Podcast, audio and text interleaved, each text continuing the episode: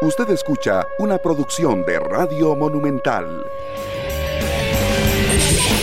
Buenos días, muy buenos días, señoras, señores. Qué gusto compartir con ustedes la mañana de miércoles y mitad de semana. Hoy hay partido de fútbol, vuelve el fútbol del torneo de Copa y un platillo interesante.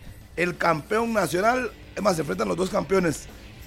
El cartaginés que visita hoy la cueva a partir de las 8 de la noche, semifinal del torneo de Copa. Repito, Saprisa frente al Cartaginés, los dos últimos monarcas del fútbol de Costa Rica, Cartaginés en el eh, clausura 2021, 22, sí, correcto, y Saprisa, el campeón de la apertura del mismo año. Así es que se enfrentan hoy, semifinal del torneo de Copa, un partido que se las trae y obviamente espero, esperamos que haya una buena cantidad de público en el estadio Ricardo Zapisa. Creo que el partido anterior también llegó bastante gente ante el equipo de Guapiles, que ha sido la mejor taquilla hasta el momento del torneo de Copa, la del partido Zaprisa frente al Santos de Guapiles. Hoy no hay eh, partidos de la Copa del Mundo, dos días de descanso, hoy y mañana, y posiblemente el viernes ya arranca las, los octavos de final de este mundial que va rapidísimo.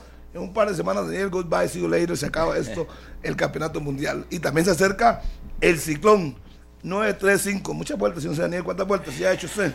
Creo que son seis. Seis Esa va a ser la séptima. Bueno, bienvenido al ciclón 935, buenos días. Qué bonito, ¿verdad? Gracias a Dios que hay trabajo, que hay salud. Muchas gracias, Harry. Igual para todos los amigos de Monumental, la radio de Costa Rica en Canal 11 y en todas las plataformas a través de las redes sociales. Ya, como usted lo decía, el viernes arrancan los cuartos de final. Ayer fue la última jornada de clasificación en los octavos en la Copa del Mundo de Qatar 2022. El viernes a las 9 de la mañana será Croacia contra Brasil y a la 1 de la tarde Países Bajos contra Argentina. Para el sábado van a quedar pendientes, vamos a revisar acá a las 9 de la mañana Marruecos, Portugal y a la 1 de la tarde Inglaterra contra la selección de Francia. Así que luego de días cargados de fútbol, de 3, 4 partidos en alguna ocasión, bueno, ya ahora entra en ese descanso necesario y que muchos técnicos agradecen para recuperar figuras, plantear algún elemento distinto para sorprender, entre comillas, en lo que será la etapa de cuartos de final en esta Copa del Mundo. Ha dicho Gianni Infantino, Harrick y amigos de 120 minutos que la fase de grupos ha sido la mejor en la historia de las Copas del Mundo. Así lo dijo el presidente de la FIFA. Ya sabemos que está promoviendo un mundial con 48 selecciones, que todos puedan participar, que todos puedan tener su premio, estar felices en el aspecto económico, pero bueno, eso es lo que ha dicho el presidente de la FIFA. Se retiró Eden Hazard de la selección de Bélgica. Él debuta en el 2008 con los Diablos Rojos. No la está pasando bien a nivel de clubes. Hizo un mundial malísimo, igual que toda su selección de Bélgica.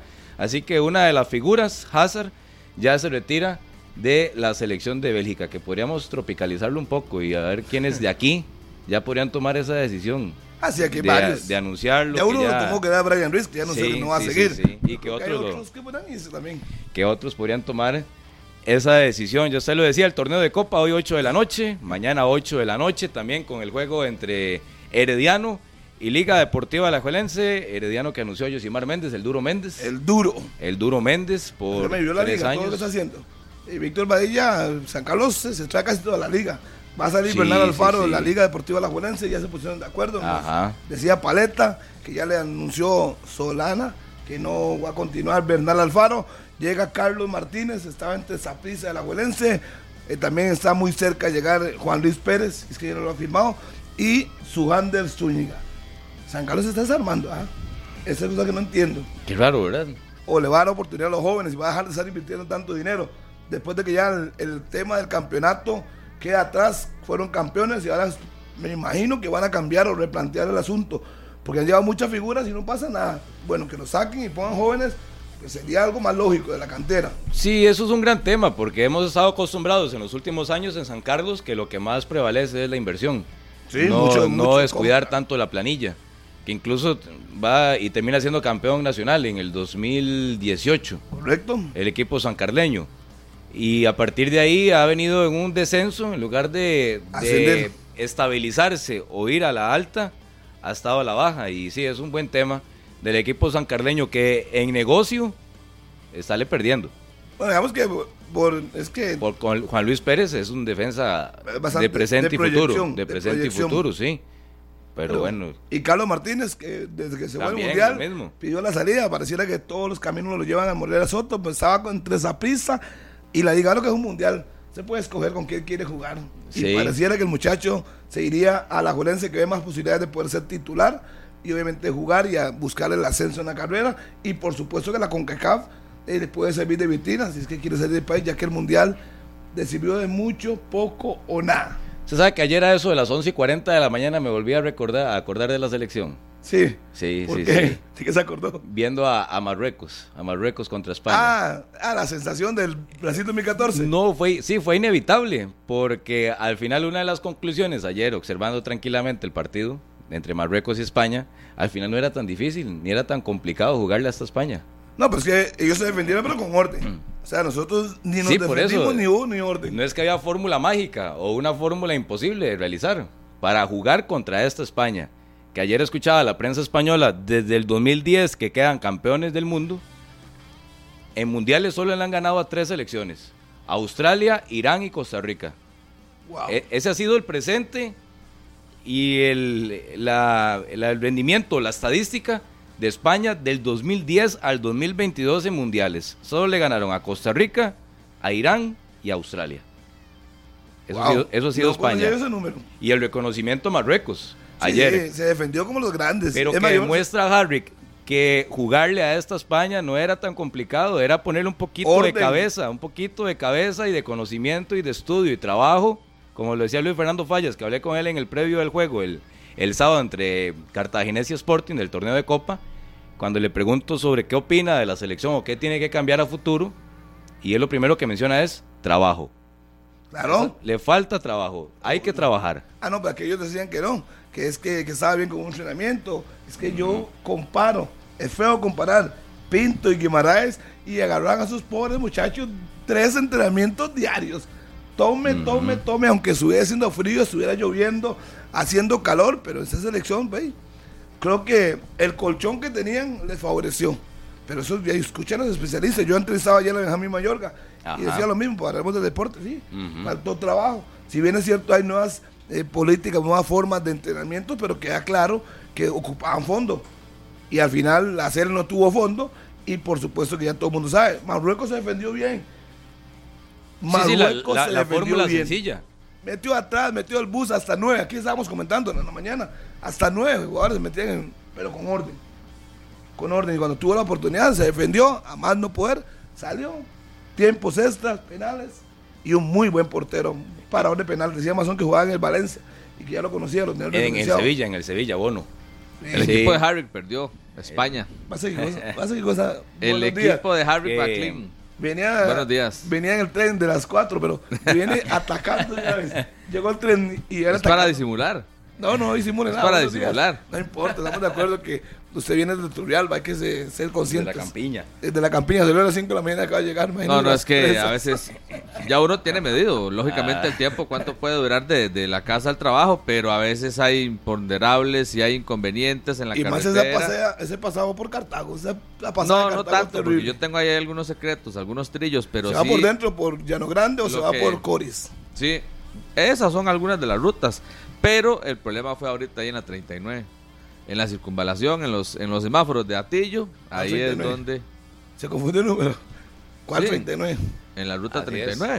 39. Qué bueno, yo, yo, yo por rutas así no me Yo me quedé sorprendido. Yo pensé que era 32, pero ahí 39 me sorprende. No Yo solo que las populares. la circunvalación es la 39. Ah, Muy bien. ok. Ah, el güey se lo dijo. No, no, no, desde hace mucho tiempo lo sé. La ruta 1 es esta. La ruta 1 es esta. Usted, Ah. me extraña usted que ha hecho taxi, que, que también ha hecho servicios privados, que no sepa que La Bernardo es la Soto, ruta ¿qué ruta es? 39. Oiga, eso es nuevo para mí hasta ¿Y hoy. la, la Bernardo Soto qué ruta es? ¿Qué número? La Bernardo Soto es la, la número uno. Debe ser la, un- la número Todavía uno. sigue siendo la 1. La uno, claro.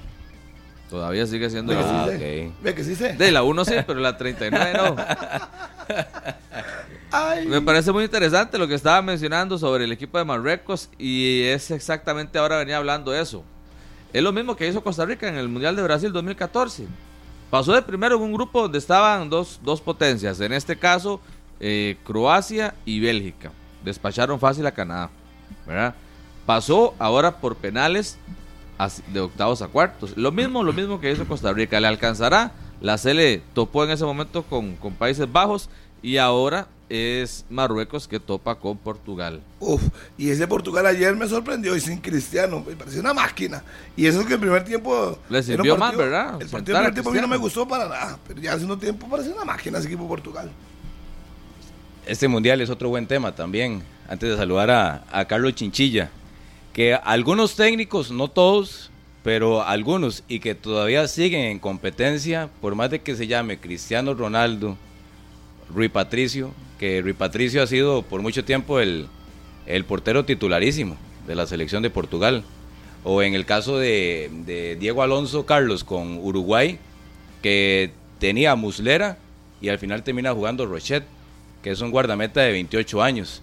Entonces, al final llegamos a un momento o a una competencia que es la máxima a nivel de, del fútbol y de todo lo que representa, que usted siempre tiene que priorizar rendimiento antes que nombres. Y vea que bien le sale ayer a, Fernando Santos. Deja a Cristiano Ronaldo y su reemplazo en casi 60 minutos tenía tres goles. Sí, así es Gonzalo, Gonzalo Ramos de 21 años.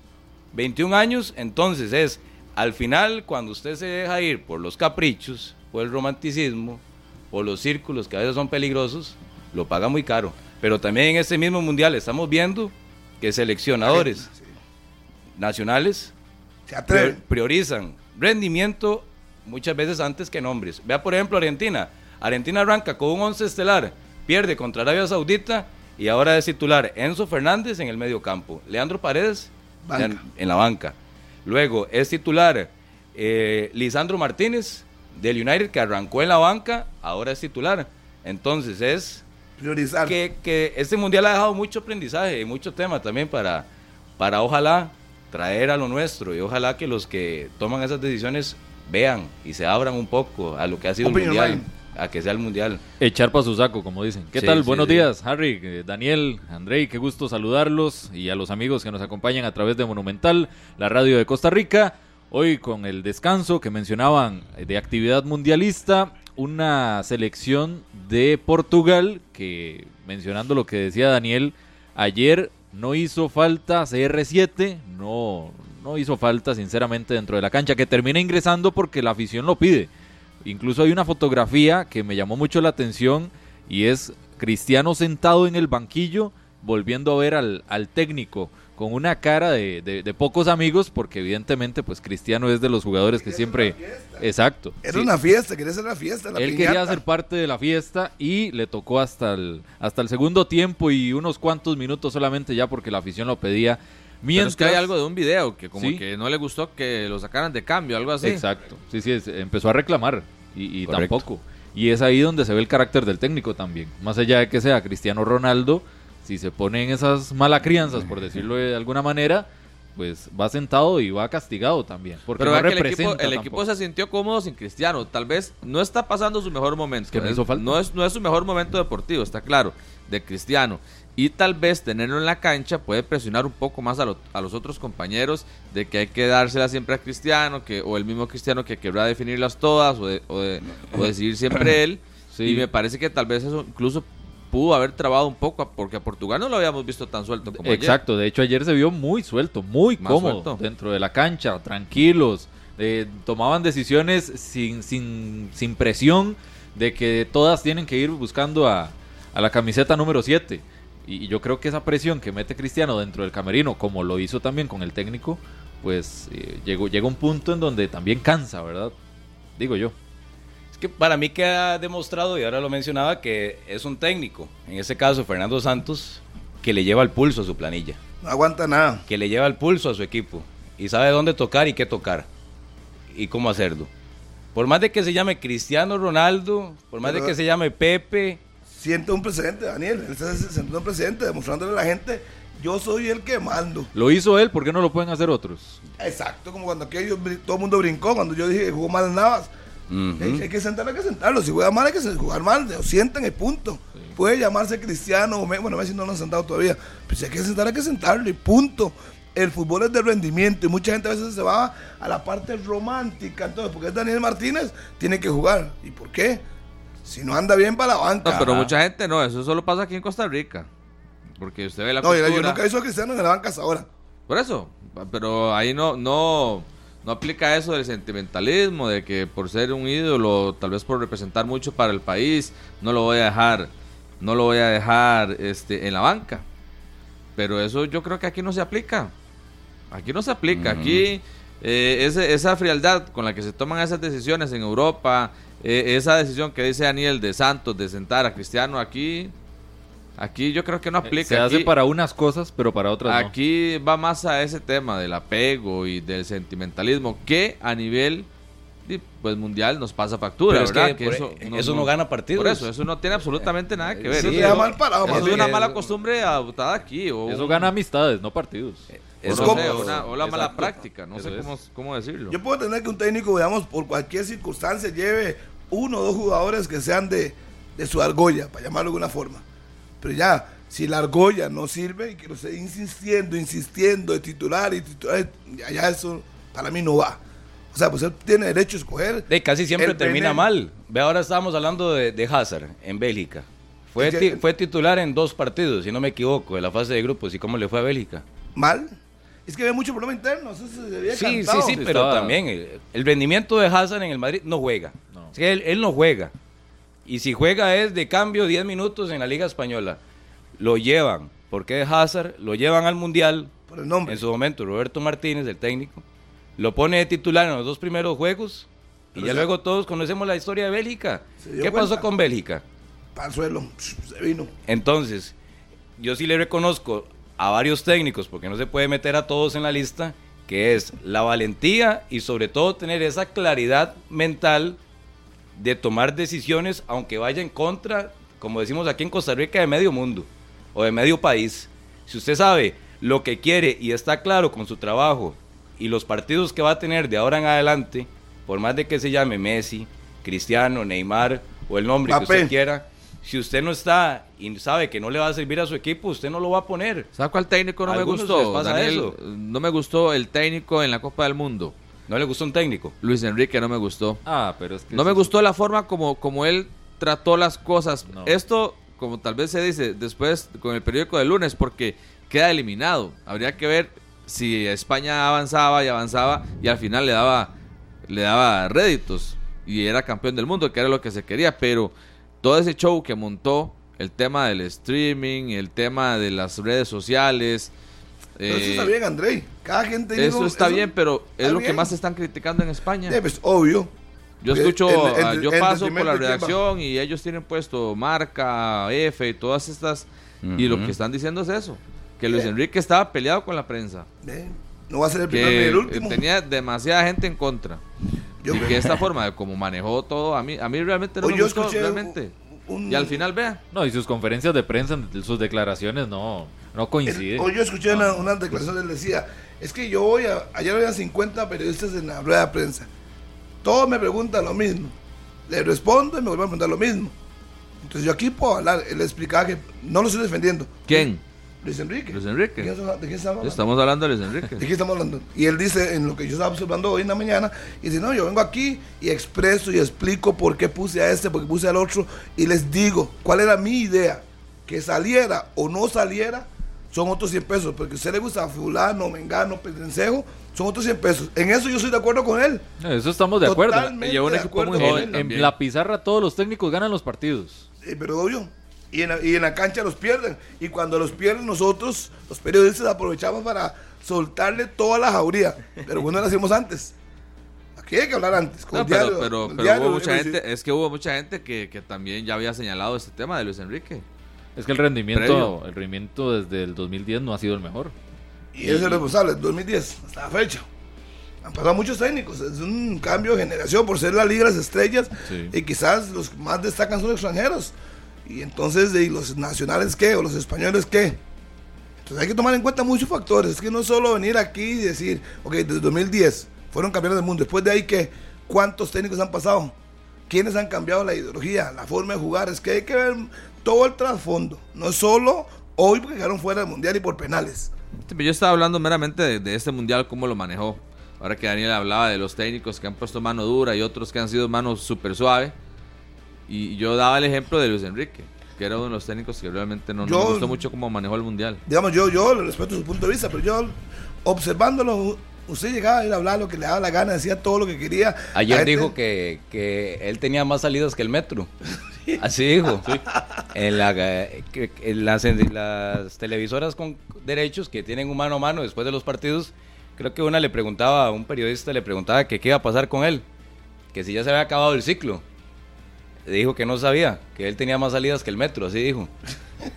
Entonces ya eso le valió a la prensa para tirarle más duro a Luis Enrique porque mencionaba que como en un momento tan duro y tan complicado luego de caer en octavos de final del mundial le da tiempo hasta para contar chistes y salir con ese tipo de con ese tipo de, Pero no de- frases. Si a usted le hacen una Ya. pregunta y usted responde lo que usted quiere, Sí, por se eso. la pusieron picando. Y por eso.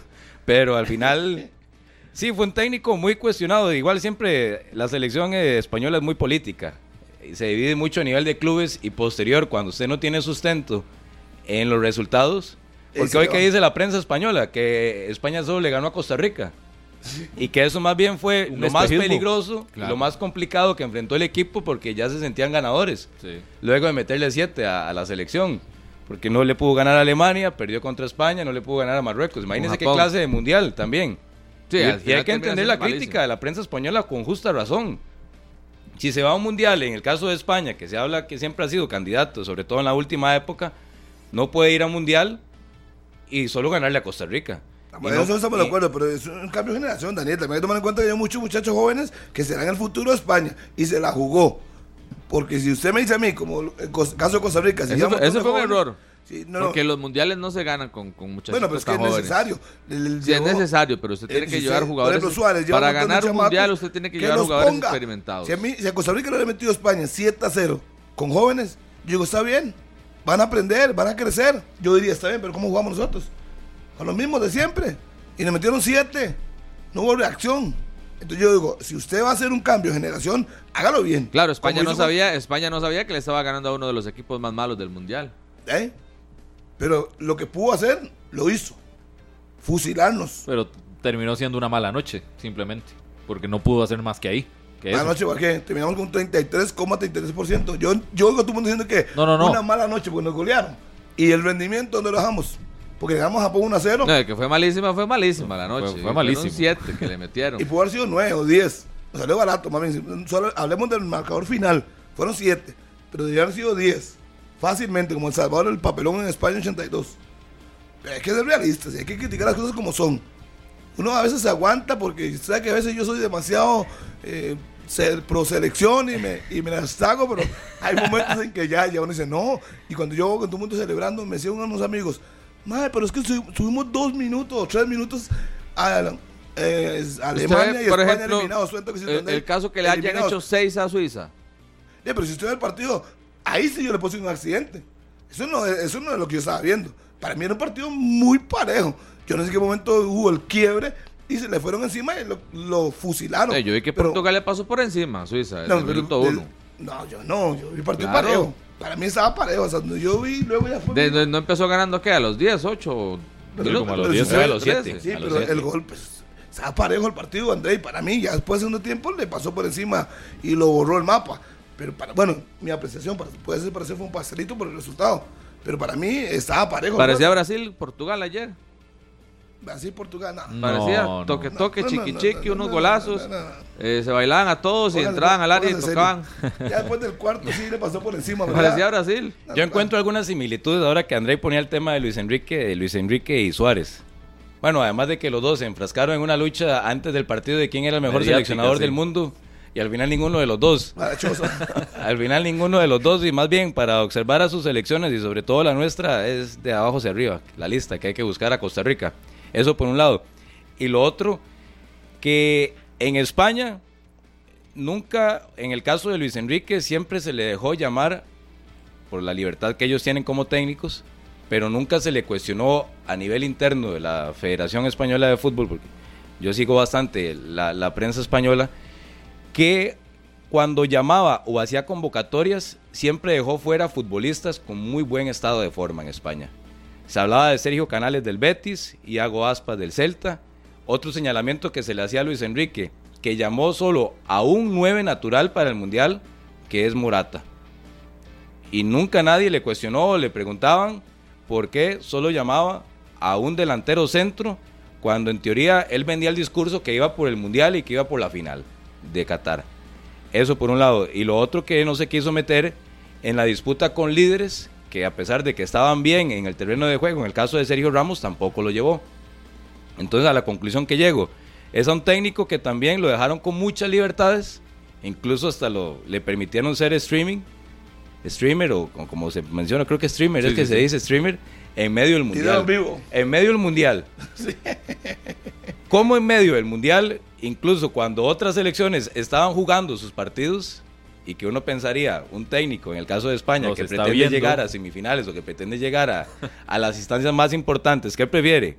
¿Ver a sus posibles rivales en directo o en televisión o estar conversando con los aficionados en Twitch?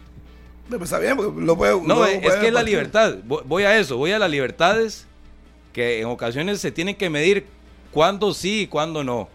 Cuándo soltar un poco la mano y cuándo apretar.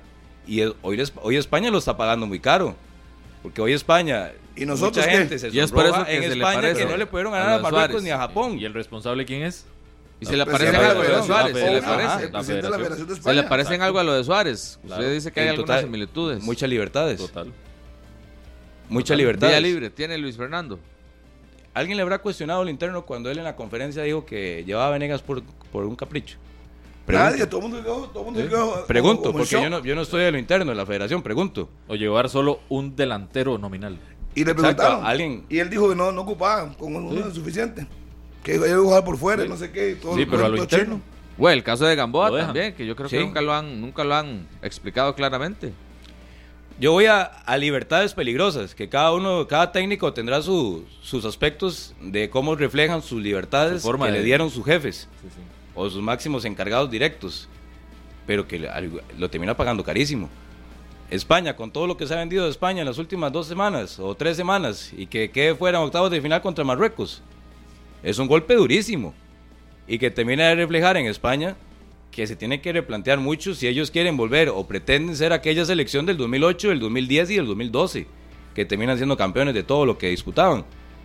Pero al final es que siento es ser muy conscientes de los encargados de Pero cuándo no sigue, ceder ¿verdad? Luis Enrique no sigue.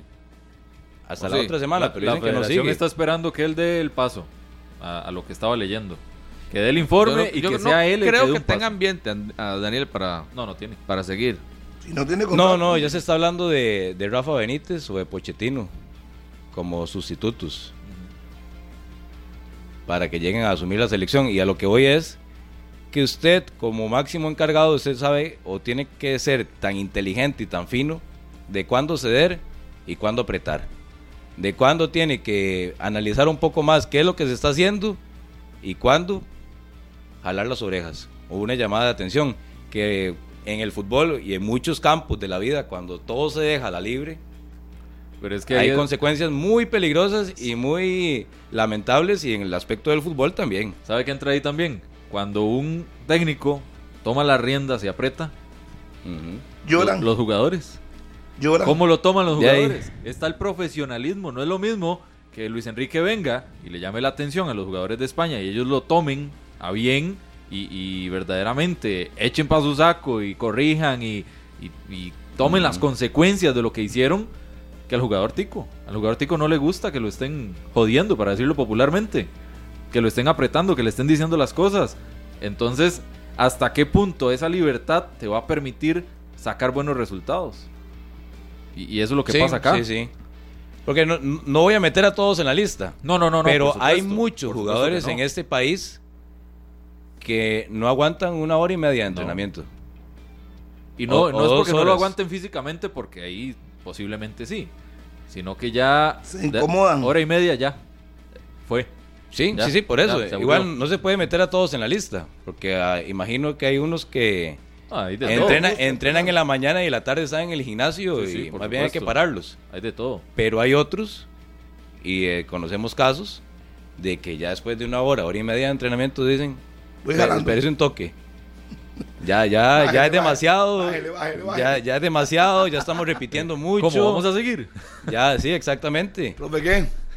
Y, sabemos qué pasa. Es que el, jugador aquí es muy sensible. Ve ahora en la ahora que llegaron los muchachos del mundial, eh, muy esquivos, ¿verdad? Las justificaciones, como que siempre se les cuestiona, se les cuestiona y, ya entonces ya se enojan con la prensa y ya la, la, toman en contra de uno y no se les puede señalar y justifican prácticamente todo. Ayuda.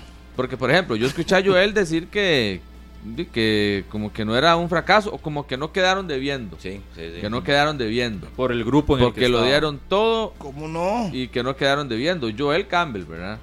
Y también ya molesto, ¿verdad? Usted los ve molestos. Bueno, Suárez, ayer lo decíamos, Suárez ignoró a los periodistas en el aeropuerto. Literalmente así, los ignoró, no le dio pelota, pasó al puro frente, saludó a alguna otra gente ahí tal vez, pero con los periodistas nada. ¿Verdad?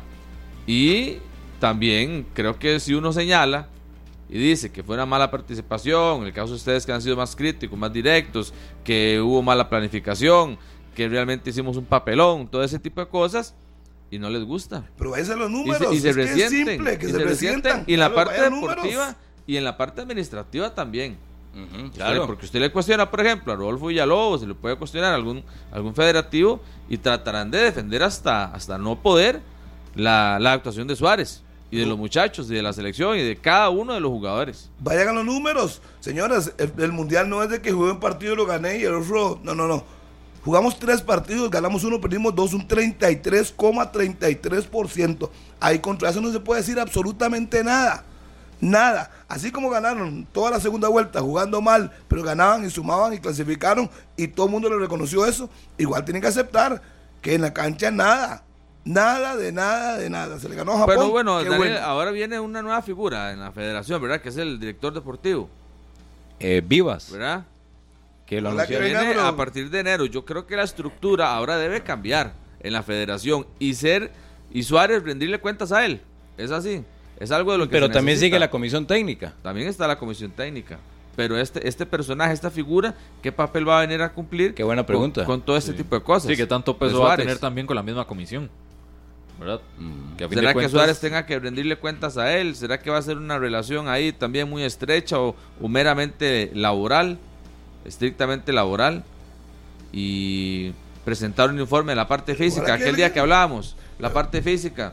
Que leen los informes de la convocatoria, de lo que viene. ¿Habrá informes? Ojalá que ¿Habrá? que haber. Él tiene que seguirlos. Si va a ser uno más del montón, entonces ¿para qué? Yo tengo entendido, Harry, bueno, y usted que también eh, tiene muy buena fuente, que luego de Rusia los informes nunca aparecieron, ¿verdad? O no pues, existen. El nuevo de Rusia 2018 tiene que exigir eso.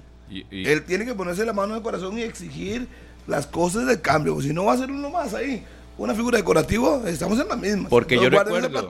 Sí, porque yo recuerdo luego de Rusia 2018 que hubo una conferencia de prensa y presentaron un, PowerPoint, creo, un Excel.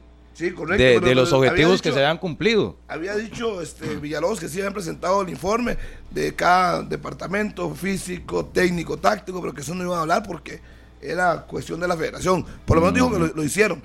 Supongo que tienen que hacerlo y voy a ser sincero porque lo dijo, yo fui a esa conferencia y dijo que sí la habían presentado, pero que no se iba a referir a ese tema en específico. Pero, ¿sabes? Ni las conclusiones. sí, tampoco. Es que fueron por encima. No, uno, ¿y qué, qué va a hacer usted? Hey, sí, estamos de acuerdo, tuvimos mal mundial. Hey, le bajaron el piso al tema, como, tiene, como, como tenía que hacer. Ahora viene un nuevo proceso. Pero, eh, yo imagino que en, en, las conclusiones generales, como lo hacíamos trabajos en la universidad, las conclusiones generales tienen que venir varias. Por ejemplo, en la parte física, superada la selección. Pero nunca, pero nunca lo hicieron público. En la parte táctica, en la parte táctica, en el estudio previo del rival, en los planteamientos y en el manejo del grupo, esto, esto y esto. ¿O no? Y, no, general, se, habla, o no se habla. Eso debería ser. Yo diría específico, con nombres. eso debería ser, pero, pero ¿Y, eso que la FIFA, Andrei? Actualmente sí creo, actualmente, perdón, actualmente sí creo que todo termina cuando lo recibe Suárez. Cualquier cosa, cualquier eh, problema, cualquier tema de rendimiento, todo termina cuando llega a manos de Suárez. Borrón y cuenta nueva. No sé, yo no, no veo que haya alguien que ahorita le esté cuestionando al técnico lo que pasó futbolísticamente, lo que pasó deportivamente, lo que pasó físicamente. yo no sé, no veo a alguien superior o alguna instancia por encima ahorita de Luis Fernando Suárez que le pueda cuestionar y que le pueda refutar qué fue lo que se hizo en la Copa del Mundo. Si no recuerdan, y, y siento, Harry, perdón, que, que también don Rodolfo ha depositado al 100% toda la confianza en él. Rodolfo va a ciegas con Luis Fernando Suárez y está bien. Pero no O sea, es, es su apuesta. hace cuatro años hicieron aquella comisión, ¿no se acuerda? Que empezaron a ver los currículums, y había una comisión que empezó a, a buscar los candidatos Sí, y sí, hicieron sí. un estudio. Y con eso nos bailaron. Estaba Lonis, estaba, Estaba Heikel. Lonis, Heikel. Sí, sí, una sí. comisión. Ahí fue donde le bajaron el tono a la situación. No sé qué, qué va a hacer esa vez, pero. Hasta Pate Centeno estuvo ahí. Y todos nos Sí, bailaron, sí, hicieron sí. un- el toquecito de pared y ya todo el mundo se olvidó El tiquitaca. Claro. Lo que pasa es Y que, ahora veremos qué pasa ahora. como dice Harry, ahí nos bailaron porque muchos nombres sonaron por, por esa comisión. Y todo el mundo contento. Hay una comisión ahora sí, esto va a cambiar y Hmm. vamos a buscar el técnico. Y fue donde sacó, salieron el, el Y ya estaba aburrido. cocinado. Y que el aburrido era el mejor preparado. Matosas y después, no se acuerdan. Y, y el grupo de estudio técnico de la FIFA que también elabora los informes luego de cada mundial, Ah, ¿qué, sí. qué puede escribir o qué puede analizar de Costa Rica? Retroceso. Ojo, que Costa Rica ya luego, ya pasaron octavos de final, Costa Rica sigue liderando la estadística de menos remates, de menos tiros de esquina, de menos posesión y el equipo más goleado. Estamos fuera para la foto.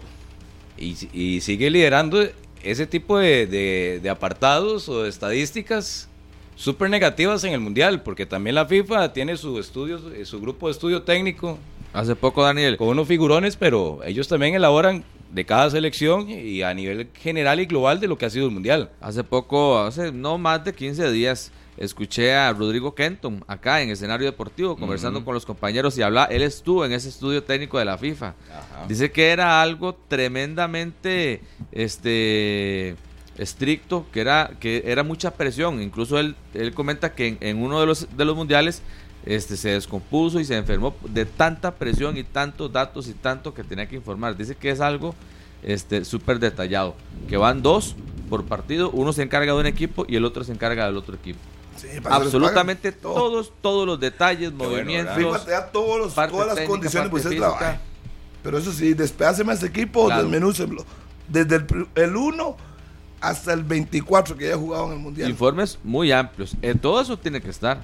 Buen punto ese, Daniel. Todo eso tiene que estar y tiene que ser, eh, me parece que accesible para públicamente, para los mismos federativos. Ahora cuando Dani dijo eso, yo me puse a pensar, ¿qué fue lo que pasó en Rusia? Así, se, se, se sacaron un as de la manga, con una comisión, todo el, y todo el mundo se olvidó de los informes. Y después al final terminamos con que González se quedaba, una conferencia a los 15 días, fuera González y viene Matosas. Matosas. Que se, no, Matosas no. Eh, no, el actual técnico, Suárez. Rubén González Ah, entró por ok. Matosas. Ok, ok, ok. Sí, En primero, el entró gol. por- primero estaba Matosas, salió, entró Ronald, después de Ronald entró Luis Fernando Sí, Suárez. es que Ronald ha estado Sí, sí, entonces uno decía, pero bueno, esperemos a ver qué va a hacer. Yo espero que el nuevo encargado realmente venga a bretear y cero amistades y si tiene que informar a la, a la federación que el trabajo Suárez es bueno, es malo, regular, pues que lo diga. Porque, y vea, Suárez tiene tres mundiales, dos victorias y derrotas. Sí, sí, que se Todo dejen. demás, déjense de cuento de vender humo, sí, fue mundial, tiene tres mundiales, pero ¿cómo le ha ido? que se dejen de política, que, se, dejen de amistades. Claudio Vivas, el argentino, ex técnico de Banfield. el ¿Y que qué el conoce, director y qué conoce del, del fútbol tico? Nada. Porque ese es otro tema. Me parece que va a venir a, a escuchar o- A la comisión. No sé si a la comisión o al propio Suárez. Sí.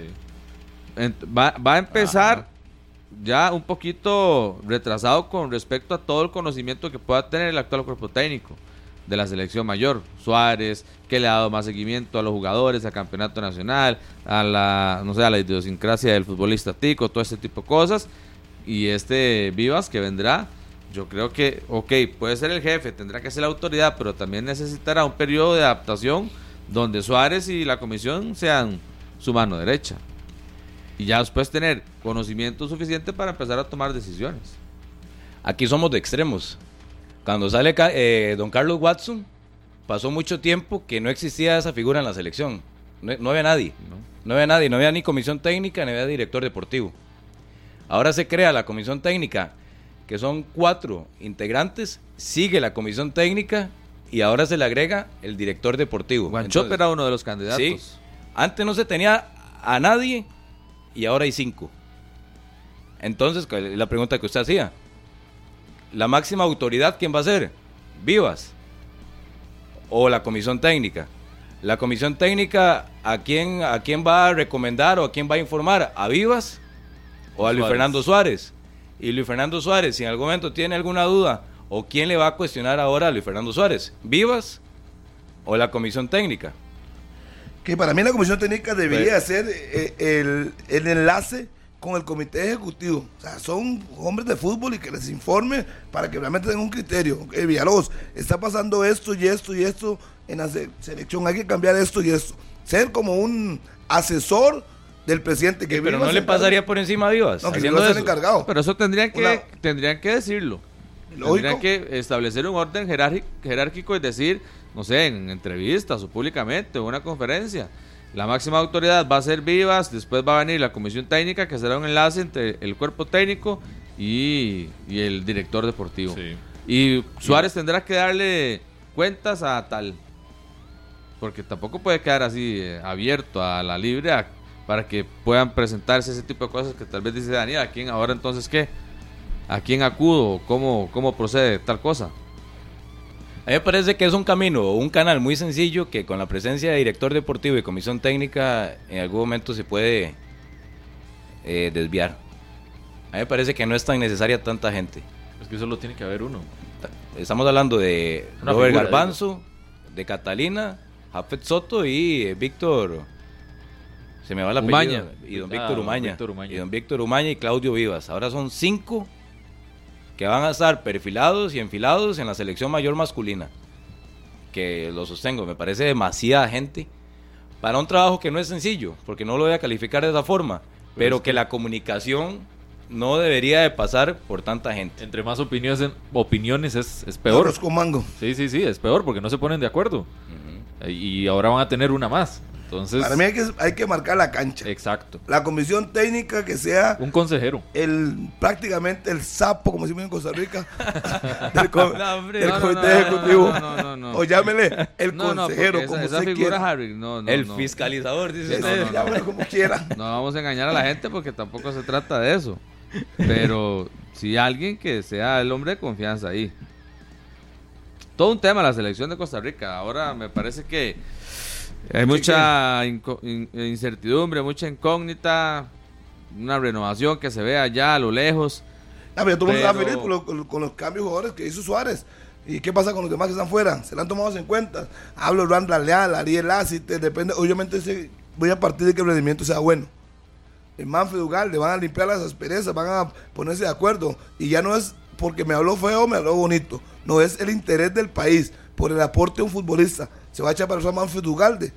Vamos a buscar a Alonso Martínez que está jugando. Es que no solo porque aquí jugaron bien algunos, ya están en la selección. De que me dice lo de Johan Menegas, que fue por todo lo que empezamos este tema del capricho, de que si alguien fiscalizaba lo del capricho de haber llevado a Johan, uno pensaría que Johan, con lo cuestionado que está y con el mundial que hizo, tampoco puede, tampoco puede seguir formando parte de la selección. Bueno, pues si el rendimiento mejora, pues por supuesto que sí. Si el rendimiento mejora, si usted lo ve que la va a romper y se vuelve otra vez el goleador del fútbol nacional, 10, 12, 13 goles por temporada, eso es lo que estoy hablando. Esa es otra cosa. Eso es lo que estoy hablando. Casualmente de eso se trata. Los jugadores con buen nivel, volverán o van a seguir apostando los mismos. No sé.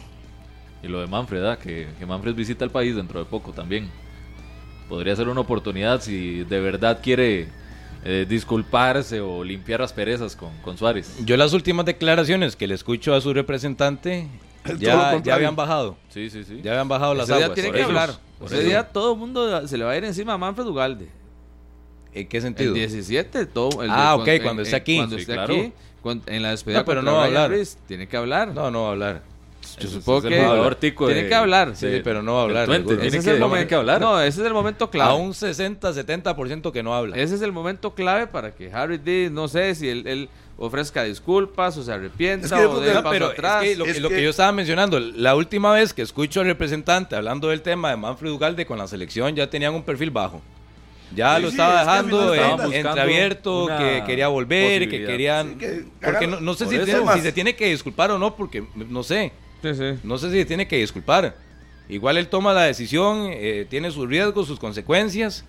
El técnico no quiere hablar de eso, entonces al final yo no sé si es que realmente tiene que disculparse o no. Yo creo que sí. Si no lo amerita, no. Así, a mí me parece como así puso una carta, debería ser lo mismo. La misma forma como renunció a la selección, para mí debería serlo igual. Pido disculpas al señor entrenador de la selección, quedo disponible a partir de ahora, si me quiere tomar en cuenta. Eh, fue un momento, una ligereza, no lo sé, porque en la carta, dando unas ideas que para mí, así como él puso todo lo que escribió en su, en su salida, ahora tiene que ser, diga lo que quiera, pero así como lo hizo Le tendría que ofrecer disculpas a la afición. Y a Suárez. A Suárez no. Yo creo que sí. Porque él no le debe nada a Suárez. No, pero es que él no le debe nada. se le fue encima directamente. Y porque él también, porque el técnico también se le fue encima. Yo creo que más que toda la ah. afición y tal vez algunos eh, eh, jugadores mismos, porque hay hasta jugadores que se han sentido ofendidos tal vez por el tema de que les parece increíble que alguien pueda renunciar a la selección de Costa Rica, porque usted ha escuchado líderes que dicen, o sea, no hay cómo decirle no, el propio Saborío. Por ejemplo, Saborío, no es que no, no, no veo cómo decirle no a la selección de Costa Rica. Hubo mucha gente que tal vez sí, sí, no, no le gustó para nada lo de Manfred. Yo creo que esas disculpas deberían ir más direccionadas a ellos. Estoy contactando a Rodrigo Quento, así podemos tener a Rodrigo Quento para que nos cuente cuál es, cómo funciona el, el estudio técnico de la FIFA, que nos pueda comentar, él estuvo ahí, para que podamos salir vía Zoom, va a ser eh, César Salas, para que seamos pendientes con los muchachos del 2, ya hicimos el contacto con don Rodrigo y sería interesante escucharlo para que saber realmente dónde estamos parados. Esa es la verdad que hay que estar claros cómo se analiza en FIFA y que nos cuente todos esos detalles. Claro que es importante. Mientras tanto podríamos aprovechar para ir al corte y ganándole tiempo al tiempo, ¿le parece? Me parece perfecto. Y antes le cuento que usted puede pagar el marchamo en Back Credomatic con tasa cero hasta 12 meses y acumular acciones para participar por el premio que elijas. Ya ustedes saben cuáles son los premios, hay viajes, hay carros, hay platita en efectivo. Usted escoge con Back Credo Matic pagando el marchamo. Ya lo saben, vamos a ir primero, antes del corte de César, al micro de Tapsin.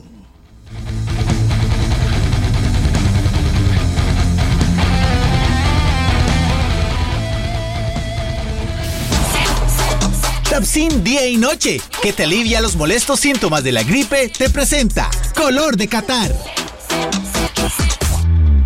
¿Qué eventos deportivos ha organizado Qatar u obtenido los derechos para organizarlos? Qatar ha sido el primer país de Oriente Medio en acoger una serie de eventos deportivos de gran escala. Estos incluyen Juegos Asiáticos en 2006, World Corporate Games en el 2019, World Championships del atletismo en 2019, Mundial de Fútbol del 2022 y Juegos Asiáticos en 2030. Tapsin día y noche, que te alivia los molestos síntomas de la gripe, te presentó Color de Qatar. ¡Calentando, chicas! ¡Uh!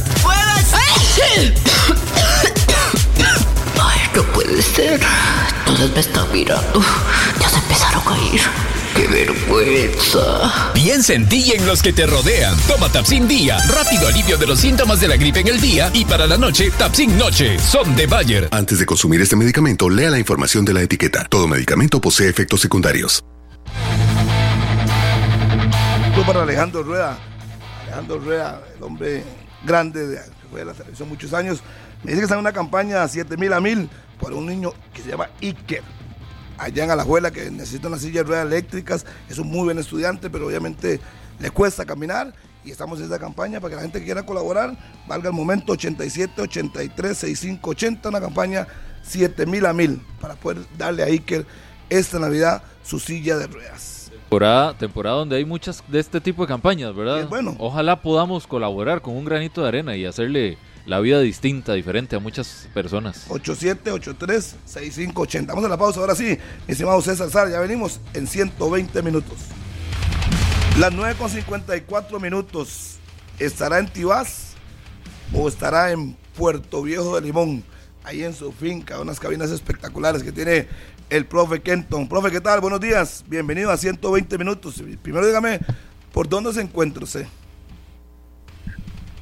Primero que todo, muy buenos días, Harry. Muy buenos días a todos los oyentes de 120 minutos. Sí, estamos este, disfrutando del campeonato mundial, viendo el campeonato mundial, la verdad es esa, este, viendo todas las insinuaciones de los equipos en cuanto a lo que es el fútbol actual, fútbol moderno, fútbol con bar, con tantas cosas que se han tratado de, ajustar y, y, hacer más exacto el fútbol, pues estamos observando un poco, obviamente, tristes em, por el finalizar de nuestra selección, pero yo creo que ese es el fútbol, ¿no? Ahora queda tratar de rescatar de lo bueno que, que, hubo y lo mucho malo, tratar de descartarlo, que no vuelva a pasar.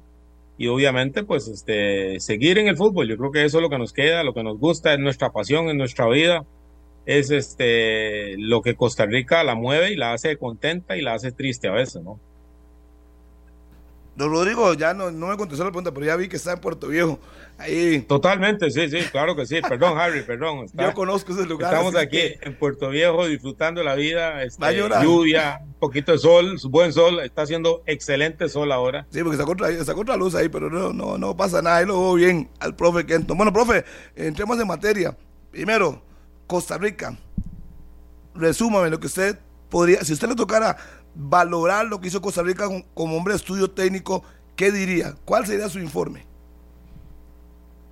Bueno, Harry, es un informe relativamente este, muy, sería muy detallado, la verdad es eso, ¿no? Y, ponerse uno a, dar recomendaciones en este momento, este, antes de, este, yo siento que son criterios diferentes, este, son opiniones, me parece a mí que obviamente van a chocar con algunos otros, pero sí, este, habría que, tocar algunas heridas, este, como que tocar algunas cicatrices de que, dejaron, no sé, este, huellas y, en, la piel del, del fútbol de Costa Rica en, muchas cosas, ¿no? No es de ahora, sino que es, venimos en este proceso, en este ciclo del señor Suárez, desde que llegó, pues ofensivamente hablando, vemos que hay que mejorar muchas cosas. Este, seguimos dependiendo básicamente de Campbell. Él ha sido el único estandarte en, en, ofensiva que tenemos. Eso obviamente, pues, este, viene ligado a muchas cosas. No es culpa solo de Campbell. Yo no, yo no ni, ni pensaría echarle la mínima culpa a Campbell, puesto que él ha sido un, un sacrificado, yo diría, en todos los partidos este, de este proceso octogonal y ahora este, en el campeonato mundial, porque ha sido desde que se inició con el señor Suárez, más de lo mismo, una debilidad tremenda en la fase ofensiva, este, y obviamente se sumó más ahora eh, que se quebró todo el sistema defensivo, pues imagínense, tres partidos, una diferencia de menos ocho, yo creo que eso nos llama a pensar, a ver, bueno, qué fue lo que se hizo mal o qué fue lo que pensó. O sea, se pensó en el primer juego, en el segundo, tercer juego, este, porque Costa Rica definitivamente no es la que vimos, no es Costa Rica la que vimos en este campeonato mundial. Me parece que hubo muchas deficiencias, muchas, muchos errores, este, tanto en defensa como en ataque, obviamente más. Este, por otro lado, me parece a mí que seguimos debiendo en táctica fija este, yo siento que Costa Rica este, había llegado a un buen nivel en lo que se llama táctica fija, considerando que la tercera parte de los goles o cuarta parte de los goles en campeonatos mundiales son básicamente este, con acciones de bola muerta, acciones preparadas. No aprovechamos mucho. Este, ahora en el último juego me parece que algo se hizo, pero aún así, este, si sumamos a ello todo el proceso, todo el ciclo, me parece que la comisión técnica este, pues tendrá mucho trabajo, pedirá muchas respuestas y definitivamente este no es el camino. Me parece ni las ni los jugadores este, adecuados o idóneos para pensar en ir a hacer un excelente papel, un buen papel, ya sería un séptimo mundial. Estamos hablando como que si ya estuviésemos clasificados en el próximo mundial en el 26, este, con los jugadores jóvenes que se tienen, Em, vimos ahora pues que definitivamente el fútbol no solo es correr y correr y correr, eh, no es solo, este, hay que tener ciertas cualidades para, sobre todo en la fase ofensiva, sostener el balón arriba para que la defensa pueda este, compensar un poco el desgaste y obviamente tener jugadores que definan en la fase ofensiva, ¿no? inclusive desde el medio campo, no tener que depender de lo que son los defensas, en el caso nuestro, el caso de Fuller, el caso de Tejeda, este, imagínese usted Vargas, que parece que sí fue gol de Vargas, como que sí, como que no, y dicen que autogol, pero a mí me parece que fue gol de Vargas prácticamente, pero en fin, ya eso lo verán los especialistas, pero sí me parece que sí hubo muchas cosas que, que y hay muchas cosas que, que mejorar, que mejorar, y a todos los oyentes de 120, lo digo con el afán nada más de, de, de analizar el fútbol, porque no es por ser este Costa Rica ni nada, ni, pero yo creo que en este mundial este, se vieron muchas cosas que siento yo, por el caso de, otros técnicos que han estado anteriores, el caso de Oscar Ramírez, pues, no sé, me parece que se le criticó mucho, este, inclusive em, con partidos tal vez que tratando de jugar fútbol, cosa que no se vio ahora en este campeonato mundial.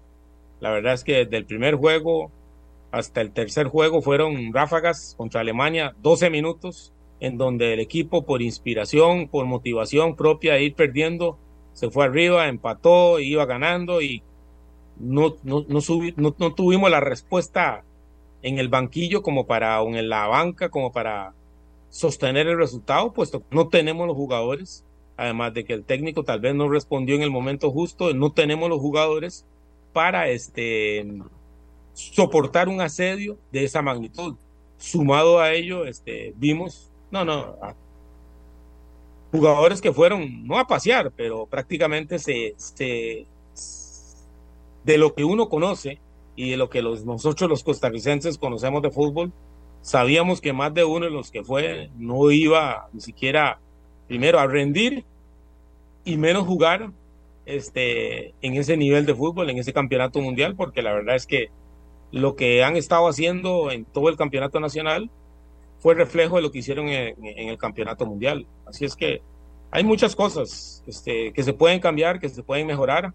Ojalá que, el señor Suárez haya afinado muy bien el lápiz. Los asistentes, este, yo siento que yo creo que Bala Gómez estaba ahí solo, este, y el resto del cuerpo técnico, no sé, el asistente extranjero, el preparador físico, todos los demás extranjeros, pues ojalá que dejen y que apunten y, entreguen a la comisión técnica, a la federación, al señor Villalobos, este, buenas notas para poder ojalá salir de, de ese fútbol que, que me parece a mí que no es representativo de Costa Rica. Íbamos, me parece a mí que, que en cierto ascenso, pero como que el hecho de clasificar tan inesperadamente o con tanta dificultad, conformó a todo el elenco, a toda la gente al frente de la, de, la selección. Hicieron una especie de festejo, regocijo antes de ir, cosa que no me pareció, pero ya, y ahora este, pagamos las consecuencias de este, haber pensado tal vez este, que se iba a hacer un super papel en este campeonato mundial. Como decían, ¿no? Mata gigantes, y la verdad es que faltó mucho, faltó mucho para eso, puesto que hicimos un antifútbol, fuimos a jugar a, destruir el partido contra Japón, que fue el que se ganó. Pues yo no puedo estar satisfecho, ni no creo que ningún técnico nacional este, pueda estar satisfecho en lo deportivo.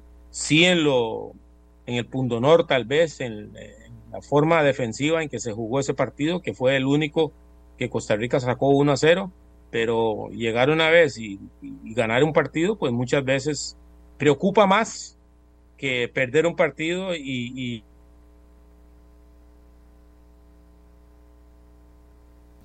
¿Qué pasó con Rodrigo? Vamos a darle chance ahí. Si recuperamos la comunicación con el profe. Que de momento todo perfecto, ¿verdad? Qué, interesante. ¿ah? Qué interesante todo lo que está diciendo don Rodrigo Kenton. Eh, cuestionando, por supuesto, toda, toda su experiencia, tiene con qué creo que es de las personas más calificadas para poder cuestionar a, a, un, a una selección nacional de Costa Rica, con la convocatoria incluso que decía Daniel y, y Andrei de los jugadores. Decía don Rodrigo que, que él cree que no fueron los mejores. ¿verdad? Y, y, eso es todo un tema que nos ha puesto acá en la mesa en 120 minutos y, y nos ha dado eh, notas eh, diarias para, para conversar sobre la convocatoria de los jugadores para, para el Mundial de Qatar y el manejo que se le ha dado también al equipo como parte de la dirección técnica y administrativa. Vamos a darle tiempo que se recupere la comunicación con don Rodrigo un problema con el internet allá en Puerto Viejo, un lugar maravilloso ahí en Puerto Viejo de Limón. Lindísimo, y debe estar bochornoso toca, hasta ahora. Eh, toca varios puntos y de hecho quería consultarle a don Rodrigo apenas esté con nosotros de nuevo. Que Luis Fernando Suárez tiene ya más de año y medio al frente de la selección nacional eh, y recuerdo casi que desde las primeras conferencias de prensa que el técnico colombiano mencionaba que le preocupaba mucho la producción ofensiva, la faceta ofensiva de la selección en el gol, en la fabricación y en la estructura de la selección. Pero no y estamos observando que año y medio después, con una Copa Oro, con Liga de Naciones, con amistosos y eliminatoria, aún es un aspecto, y escuchando a don Rodrigo, que la selección se ve bastante mal y los números lo dicen. Los números eh, hablan de esa forma que lo que estamos observando de este equipo, ofensivamente hablando, es muy poco o casi nada. Y lo otro que me llamaba la atención es lo que ustedes estaban comentando, que la que incluso me parece que se podría calificar hasta como una mala elección de algunos jugadores para llevar al Mundial, en su rendimiento y en lo que vimos del pasado campeonato nacional, que al final se termina metiendo, pero que si empezamos a sumar ese tipo de decisiones dan al traste y dan como consecuencia el papel que hizo Costa Rica en la Copa del Mundo, incluso calificado como antifútbol, de destruir antes que construir y es lo que en el fútbol y en un mundial Usted no puede ir nada más con un objetivo de destruir. No, y también el tema de que le faltó respuesta al cuerpo técnico y que tal vez que la bala estaba muy solo, ¿verdad? él habla de ese informe que se debe presentar a la, a la comisión técnica, que me parece es necesario y es, es algo que hay que exigirle, ¿verdad? Al cuerpo técnico que presente ese informe de lo que pasó en la Copa del Mundo y que realmente lo analicen.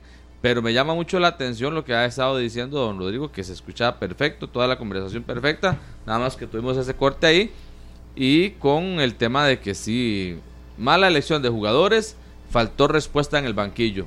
Muy, muy, realmente muy interesante, don Rodrigo. Lo estábamos escuchando. Creo que Daniel Martínez tiene una pregunta, pero de momento le hemos escuchado perfecto, don Rodrigo. Con mucho gusto, estamos. A ver, estamos por la vía Zoom o por la vía teléfono. La teléfono, aparentemente. Ah, ok, tengo un problema con el internet. Eso, que yo tengo buena señal. bueno, bueno, vamos a darle tiempo para que, César, para que se vuelva a conectar don Rodrigo por la vía Zoom, a ver si podemos restablecer la comunicación que venía bastante bien y, y muy claro. Ahora tenemos un poquito de distorsión en el sonido para que nada más se pueda coordinar con ahí don Rodrigo mientras corregimos el pequeño error que tenemos hasta el momento. O que reinicie el wifi nada más. Nada más.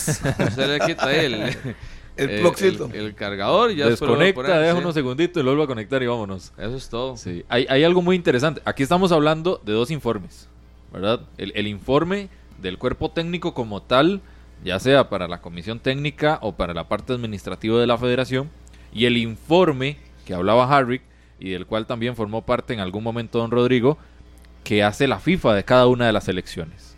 Son dos informes completamente distintos. Y no sé si, si Harrick sabe. o, el de la, FIFA es un informe detallado Exacto, de verdad. No, por eso a eso iba. No sé si Harrick sabe, o ahora le hago la consulta también a don Rodrigo, qué se hace con ese informe de FIFA. ¿A ah, quién se le envía? No, se le manda a cada federación. Le dice, usted, su mundial fue esto, esto, ¿y qué? esto, es. Como que, ¿qué? Tiene que mejorar. hay, muchos beneficios en FIFA. Pero ¿qué se ha hecho? Al colegio, la FIFA le manda la nota. Ah, sí, usted, va a pedir para que no pasó. le den este ayudas económicas para hacer diferentes tipos de cosas. Eh, entonces, pero tiene que mejorar. Por eso, pero, avance. Eh, ahí estamos hablando de esos dos informes. ¿Qué pasó con el informe de Rusia? Listo, Rodrigo, ahora sí. sí. Hay un informe, hay un informe. Ahí está, don Rodrigo. hay un informe que hace el grupo de estudio técnico todo campeonato mundial y se los distribuye a las 211 federaciones que están afiliadas a FIFA, este, más o menos tres meses después, eh, detalla, este, obviamente, eh, cuál fue la participación que se hizo, cómo se hizo en nivel de campeonato mundial. Pero son generalidades y se trata de, de ver, este, pienso yo, y como lo he hecho siempre y lo estoy haciendo en este momento con mi selección, con la selección de Costa Rica, este, enfocar básicamente lo deportivo.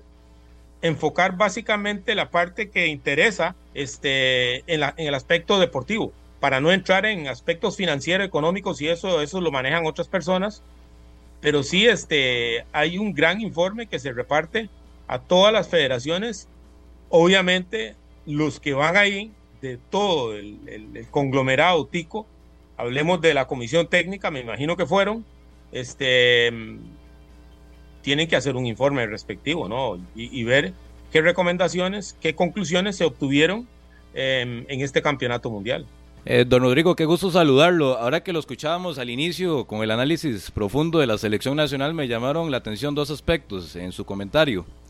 La, la, parte ofensiva, estamos hablando de un técnico que tiene más de año y medio al frente de la selección nacional y que en cada conferencia de prensa siempre exhibe su preocupación o su inquietud de que no ha logrado solucionar o encontrar esa, esa claridad en ofensiva para la selección nacional. Y lo otro que, le escuchaba a don Rodrigo es en la actualidad de muchos jugadores que recibieron la convocatoria para ese mundial, pero que en su rendimiento no andaban bien. Pues sí, este, eso a toda luz de todos, este, tanto la prensa, uno que maneja los aspectos deportivos y técnico-tácticos, etcétera, este, me parece que tuvieron tiempo para, no sé, es que quedaron muchos jugadores, pienso yo, en, ofensivamente hablando, este, que no fueron tomados en cuenta, tal vez por, no sé, falta de, orientación del señor Suárez en lo que era este, jugadores jugando en Estados Unidos, jugadores jugando a nivel de Europa, jugadores costarricenses que, que, estaban por ahí, pero tal vez, bueno, no sé si fue no alegrón de burro, pero la verdad es que con lo que se finalizó en la fase, digámoslo así, el octogonal, este, se esperaba más de Aguilera, se esperaba más de, de muchacho este, ¿cómo se llama?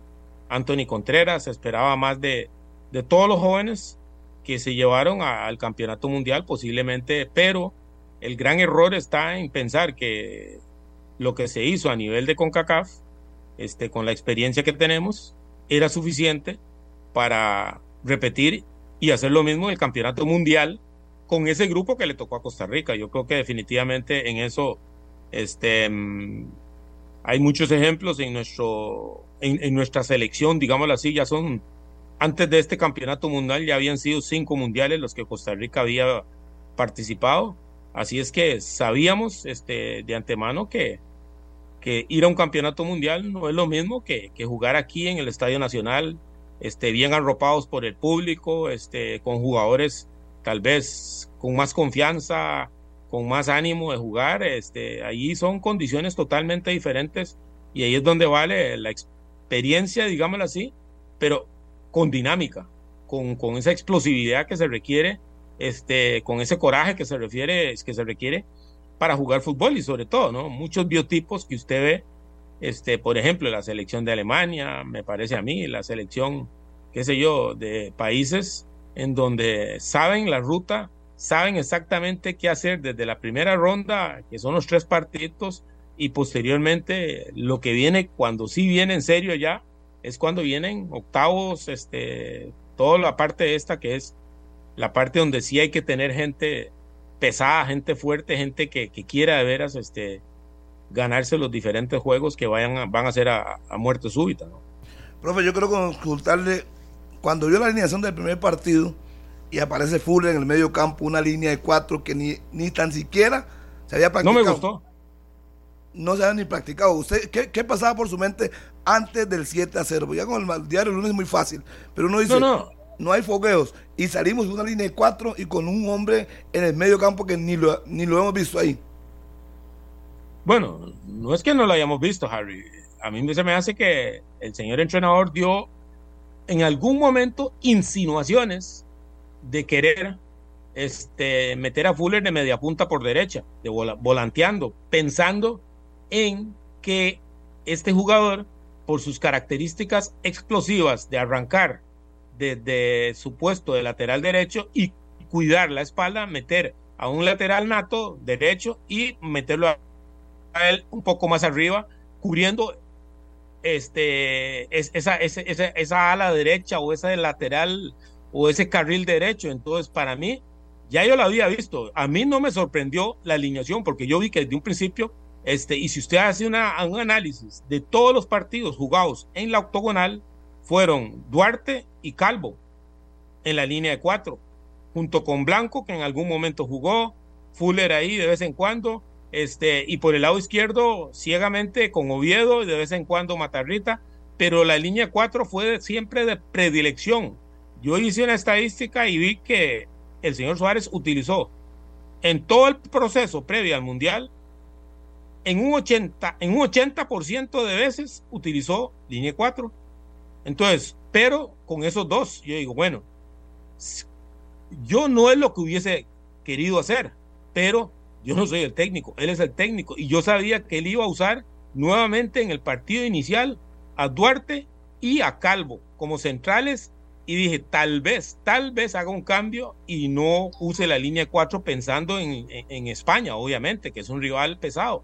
Pero cuando vi el protocolo y todo lo que se hizo aquí en el país y la confianza con que se iba, que se le ganó a Nigeria este, con una sub-23 y el protocolo y todo, yo digo, no, aquí hay un error, aquí se va como pensando que lo que se hizo ahora y en la octogonal y, en estos partidos de fogueo, que fueron pocos, que, que le ganó a Corea del Sur, o se empató, y Uzbekistán, y no, bueno, no sé qué partiditos hubo ahí. Yo vi que el equipo de la selección nuestra iba con un exceso de confianza.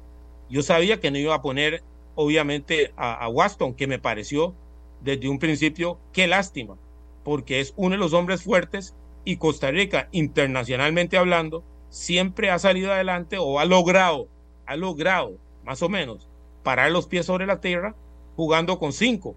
Y digo, este es un partido oportuno para meter a Waston, porque lo venía haciendo bien, venía en su equipo bien, él estaba muy bien y no se logró, no se hizo. Este, y cuando yo vi la alineación a mí no me sorprendió. Claro, a los 30 minutos, 45 minutos, al ver que la situación, como dicen, el rancho ardiendo y el equipo perdiendo 3 a 0, pudieron haber sido 5, ¿qué pasó?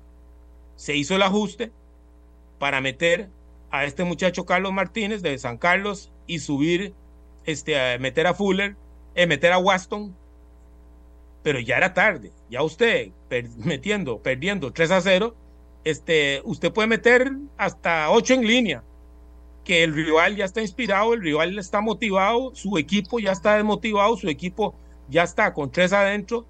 Difícilmente era, eh, eh, eh, se podía reponer Costa Rica de ese 3 a 0, más bien este, en, esos, en esos niveles. Obviamente vimos lo que pasó, este, además de tres. Yo no vi a Waston como que más bien entró y cuidado si no, poco, poco le expulsan porque estaba frustrado, estaba molesto de que no había empezado el juego, igual a él, a otros jugadores. Pero yo siento que a mí, Harry, como dice usted, este, a mí no me sorprende. A mí no me sorprendió esa alineación inicial porque desde un inicio el, el dúo, el dúo, digámoslo así, de centrales que el señor Suárez le tenía más confianza era a Duarte y a Calvo en todo el proceso, en todo lo que fue la fase octogonal y eh, empezando el campeonato mundial, se la creyeron, pensaron que iban a jugar contra España de tú a tú y en los primeros 45 minutos empezaron los ajustes y tan es así que se terminó jugando con línea 5 el resto del campeonato mundial. Y de ahí más o menos, más o menos, se obtuvieron algunos, algunos resultaditos, pero no eran, como decir, este, lo que se pretendía, porque no se jugó fútbol, este, la selección siempre se vio este, recluida atrás porque nunca había practicado este, con solvencia y utilizó el sistema con cinco defensores en un 80% del campeonato mundial. Así es que desde ese punto de vista yo siento que no, hay, no hubo una congruencia con lo que se hizo antes de ir al mundial y lo que se hizo durante el mundial. Placer de saludarlo, don Rodrigo. Eh, ¿Por qué usted cree que al técnico Suárez como que no le gustan tanto los fogueos? Él, ha dicho que eh, para evitar lesiones, eh, para no exponer al grupo, pero no sé si eso se justifica, don Rodrigo, el tema de que no le, no le gustan los fogueos a Luis Fernando Suárez. Bueno, yo diría que él lo podría poner así, pero acuérdese usted que Costa Rica es Costa Rica a nivel mundial, a nivel internacional. Ahorita mismo, ahorita mismo, no sé quién va a ser o quién es el director deportivo ahí. Costa Rica debería estar solicitando, solicitando, oiga, fogueos para el próximo ciclo y el proceso clasificatorio, este, fogueos contra los 32 países en este mundial. Ese es mi criterio. ¿Por qué? Porque usted no va a conseguir un fogueo contra Brasil, contra Alemania, contra Inglaterra, etcétera, etcétera, etcétera. Perdona la, ignorancia mía, pero no va usted a obtener fogueos contra esas elecciones si no lo hace con suficiente antelación, con suficiente tiempo y conociendo cómo nos manejamos, cómo manejan las cosas, este, inclusive sin director deportivo en algún momento en la, en la federación, este, usted un año antes va a solicitar buenos fogueos contra equipos de alto nivel competitivo, va a ser difícil. Entonces, para una selección de Nigeria te van a mandar la sub-23, para una selección de, Brasil igual, etcétera, etcétera, etcétera. Entonces, este, el señor Suárez dice eso, pero es muy difícil para él, este, siquiera, y la federación y Costa Rica conseguir fogueos de altísimo nivel. Así es que más bien, cuando se consiguen, hay que jugarlos. Cuando se consiguen contra, fogueos contra equipos calificados, hay que jugarlos, porque no son todas las veces que usted va a tener la oportunidad como Costa Rica, este, de la región de CONCACAF, poder conseguir fogueos contra los equipos ranqueados del número 20 para arriba o 30 para arriba, que es donde verdaderamente se obtiene una exigencia parecida, parecida al campeonato, a los campeonatos mundiales. Aunque los fogueos sigan siendo fogueos, ¿no? Otro de los detalles, si vemos la, la usted mencionó los muchachos de la MLS, otros que están jugando fuera, eh, el 80%, don Rodrigo, de la convocatoria estuvo acá, en el campeonato nacional. Al técnico le encanta ir a los estadios, va mucho al Collella Fonseca, prefirió los jugadores del campeonato nacional. ¿Cree usted que eso pasó factura? ¿Que realmente una selección debe estar conformada con jugadores mayor, mayoritariamente extranjeros, legionarios? No, no, no, no, no. No, definitivamente no. Pero lo que pasó factura para mí fue este eso. La falta de fogueos en, en esos muchachos jóvenes. Me explico. No sé si para mí eso es lo que pasó factura. El hecho de este esos jugadores tan jóvenes, eh, obviamente, aunque eso no tiene que ver mucho, a veces este, los más jóvenes este, son los que mejor responden, pero sí, el caso Contreras, no sé, Anthony Contreras, este, yo esperaba más de él en el campeonato mundial. La verdad es que desde el final del torneo nacional, em, su forma de jugar, este, la agresividad, el ímpetu, el biotipo de él, el desgaste que realizaba, le cobró factura. Y eso es por la misma falta de experiencia, ¿no? Le cobró factura y eso lo arrastró inclusive hasta en el campeonato mundial, verlo igual como jugó al finalizando el torneo en, en Heredia. Yo creo que a él le falta desarrollar su biotipo, desarrollar su forma de, de, de, jugar las diagonales, de llegar al área rival, de cubrir la bola.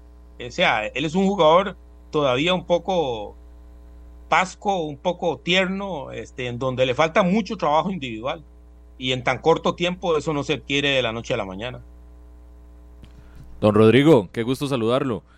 Don Rodrigo, dentro de lo que hemos conversado y lo que se ha cuestionado también eh, a nivel nacional es las libertades que, que, tuvo la Selección Nacional de Costa Rica. ¿Necesita verdaderamente el jugador tico ese, el biotipo eh, de, del costarricense, esas libertades o está comprobado que, con mano dura eh, verdaderamente saca el orgullo tico y, el jugador eh, es diferente dentro de la cancha. Eh, en este mundial se cuestionó muchísimo esa libertad que se le dio a Luis Fernando Suárez y al cuerpo técnico y por ende a los jugadores como tal. ¿Cuál es su criterio al respecto, don Rodrigo? ¿Se necesita verdaderamente una mano dura en, en entrenamientos? Pues yo siento que todo el mundo tiene, como dicen, este, su, su librito, su perfil, pero yo siento que es importantísimo. Este, yo soy de mano dura, la verdad es esa.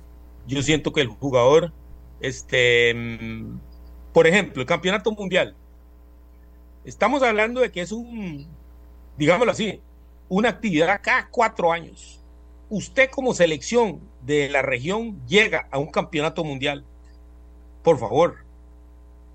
O sea, no se imagina usted lo que 211 países luchan por llegar ahí. Usted está ahí. Es un mes de competencia, siete partidos más o menos, para medio lograr algo eh, positivo. Yo a todos los siguientes de 120 minutos les digo, mi señora, mi familia, mis amigos, etcétera, etcétera, etcétera, perdón, yo me muero ahí. Yo no duermo. Bueno, el cuerpo técnico.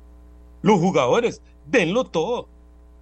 O sea, usted en ese mes, si es de morirse, lo da todo ahí y, lo da. O sea, hay que darlo todo, más que lo que se. Pero ya cuando usted empieza a ver distensiones o libertades o cositas que, ay, ay, es que tengo que hablar con este, es que tengo que hablar con él. Por favor, señores, ¿en dónde estamos? Es un campeonato mundial. Cada partido que se supere, cada escalafón, cada grada que se llegue, es algo histórico. Olvidémonos del mundo. Y eso es lo que yo siento que a veces la falta de conciencia puede ser también. Algunos ya tienen el bolsillo lleno, algunos ya están en la zona cómoda, algunos jugadores ya están en, sin hambre y entonces pues ya ahí voy al campeonato mundial, pero ya hay una invitacioncita, una cenita ahí con la familia, una entrevista por aquí, otra por allá, poco de publicidad y cosas que no vienen a, lo que es verdaderamente, o sea, un campeonato mundial, como les decía yo un compañero, don't sleep, no, no, se puede dormir, menos pensar en, en, en otras cosas que, que, actividades sociales y que fiestas y que publicidad. No, no, no, no, no.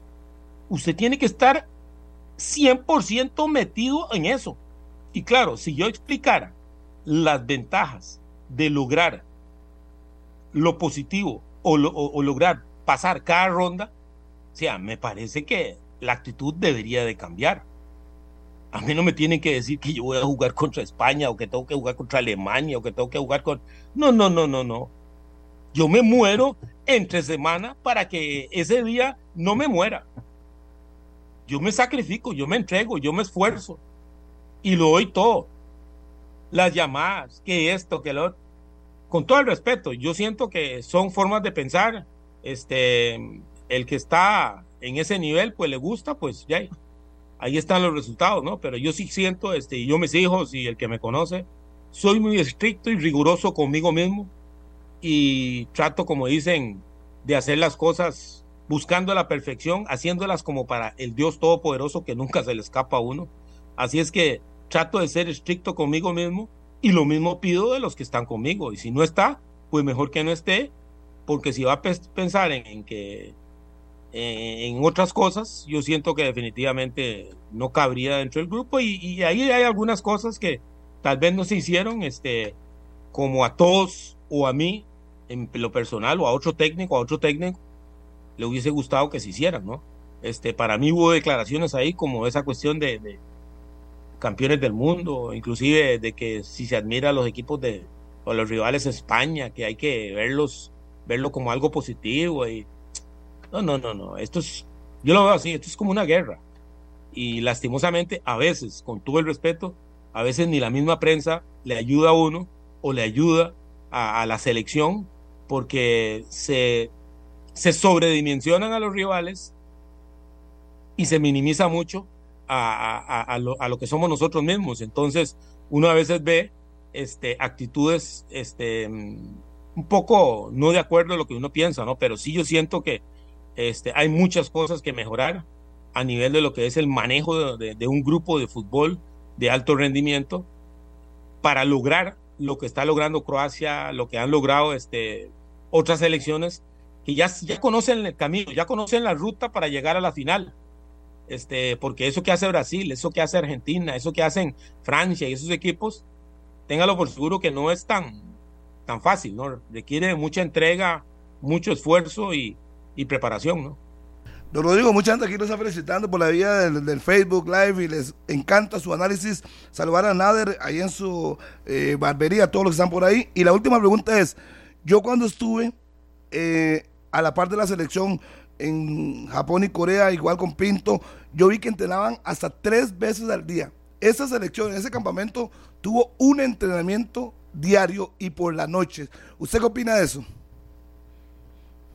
Bueno, eh, Harry, eso definitivamente el cuerpo técnico, este, usted mismo está hablando de Pinto, este, yo siento que fue, este, mucha disciplina, me parece que está bien porque desgraciadamente a veces a nosotros nos falta eso. Yo soy, yo soy al menos, y los técnicos que he tenido, este, la disciplina ha sido número uno y, el rigor definitivamente hay que tenerlo siempre.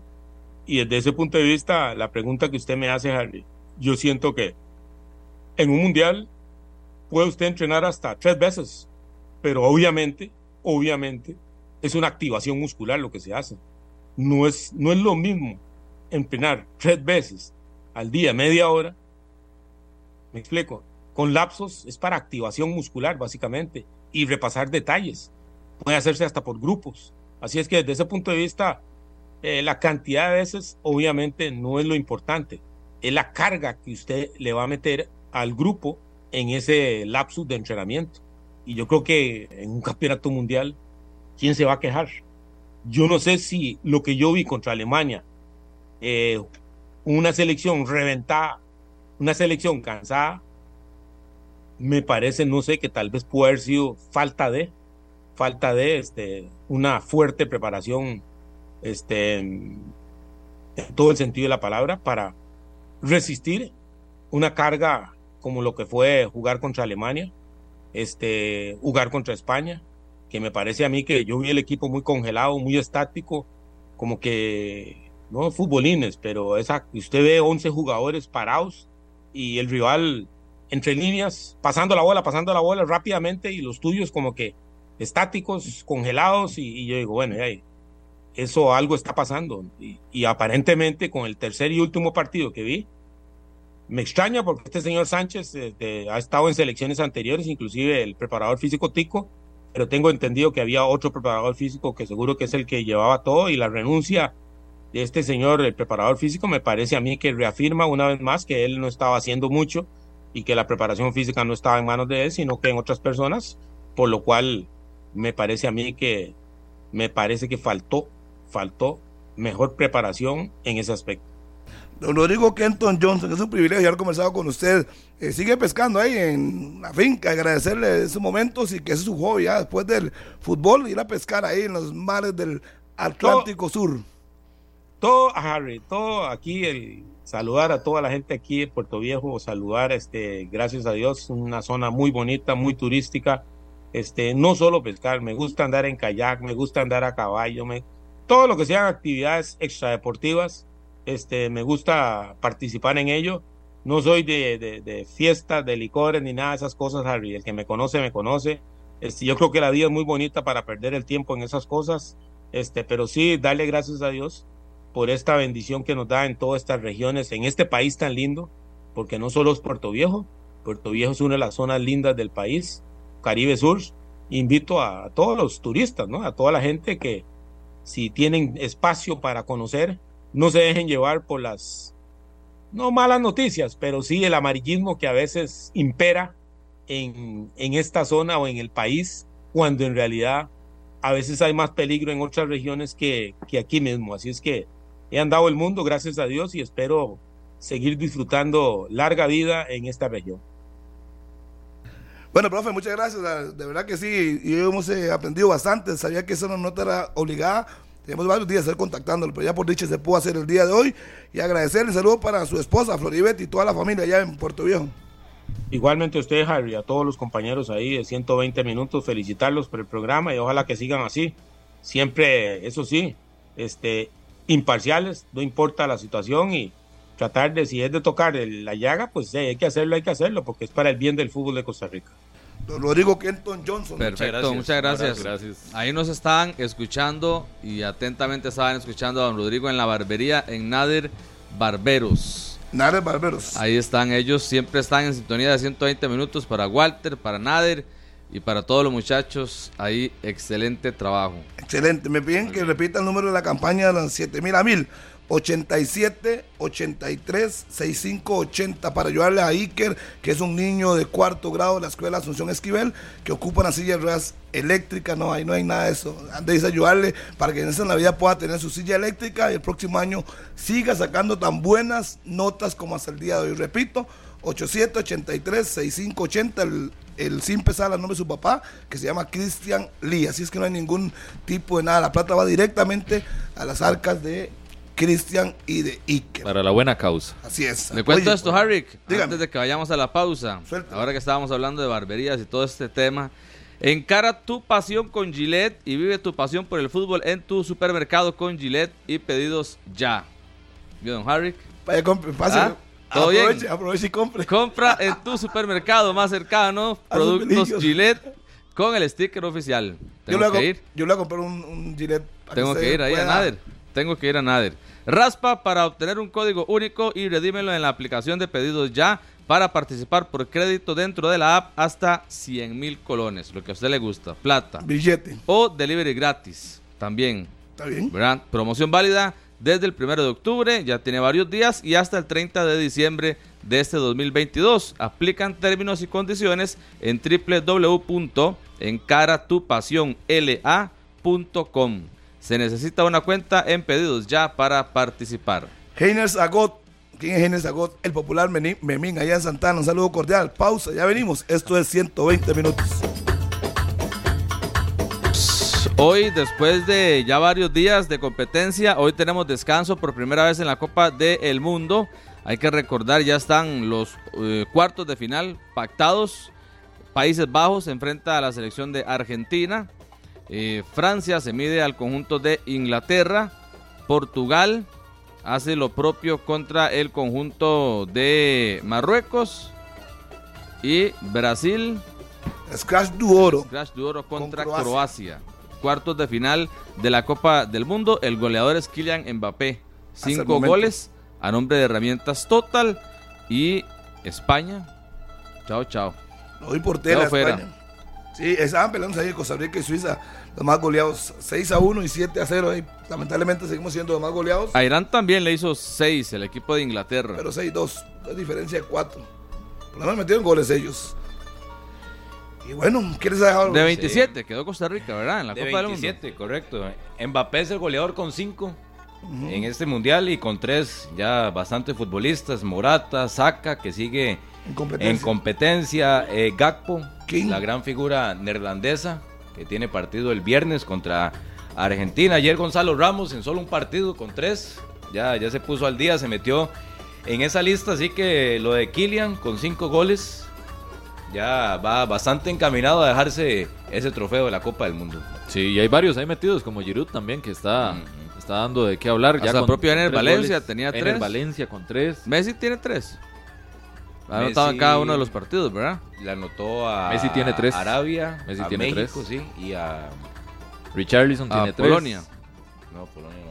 Ahora estamos hablando de, de Manfred Ugalde. Anda por el City, conociendo las instalaciones y enterando con el Manchester City. Ahí publicó, gracias Manchester City por la invitación de conocer y entrenar esos días por acá. Muy agradecido por esta gran experiencia y pertenecer a la Después de familia ahí vienen para acá, el 20. City Sí. Football Group. Antes de cerrar, a nombre de Herramientas Total, en caso de empate en la bota de oro, se van a asistencias. La última Mbappé vez fue en el también va. 2010 con Müller y, y Suárez. Y ya no Müller, ¿no? Mm, Fue Müller, ahora. Asistencias. Sí. En- si hay igualdad en goles, se van a asistencias. Y si hay igualdad en asistencias, Rifa. minutos jugados. El que jugó más minutos en el mundial se lleva la bota de oro. Y en asistencias va Harry Kane. Ajá. Tres. Sí. Al igual que Bruno Fernández. Le faltan dos goles. Le faltan dos, sí. Entonces, Saludos para Martina en Patarrá, la liguista Ana Georgina Mora Cordero y al morado más morado, que por cierto juega al Saprissa hoy, dicho de paso, señor Franklin Arauza, a partir de las 8 ante el Club Sport Cartaginés, semifinal del torneo de Copa. No ha dicho nada ustedes de esa prisa que juega hoy. ¿Qué, qué de decir? ¿En qué país? ¿En qué Pero usted? esperó 100, 106 minutos Es que para llegó- hablar de Ah, esa prisa. Usted, usted llegó tarde. Sí, yo llegué tarde, pero lo venía programa- escuchando. Yo lo venía escuchando. Daniel, ¿qué fue lo primero que dijo cuando arranqué el, el programa? Que, Que juega España- campeón nacional. Que España quedó fuera. dijo. No, dígale, repítelo. Ah, ¿no fue así?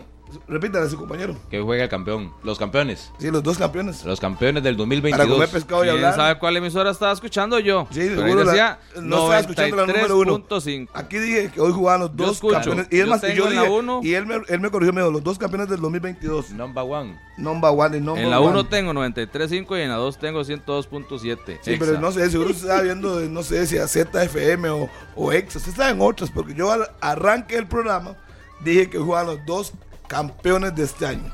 Saprissa, el campeón nacional actual, y Cartaginés, Y lo ves a prisa ganando hoy. sí, ha sido muy fuerte en su estadio. ¿Quién ha ganado en Tibás? Nadie hasta el momento. Su favorito. Ya veremos qué tiene Cartaginés para poder contrarrestar al Saprissa. Y cierra el domingo a las 11 en su casa. La liga juega por la tarde en el Morera.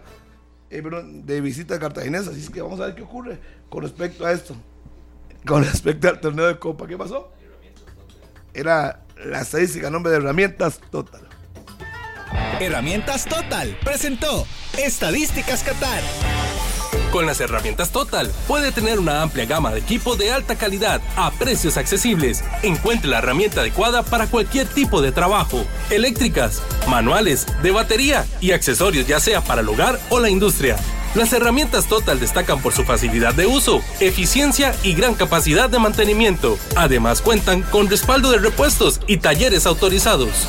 Encuentre Total en las principales ferreterías del país.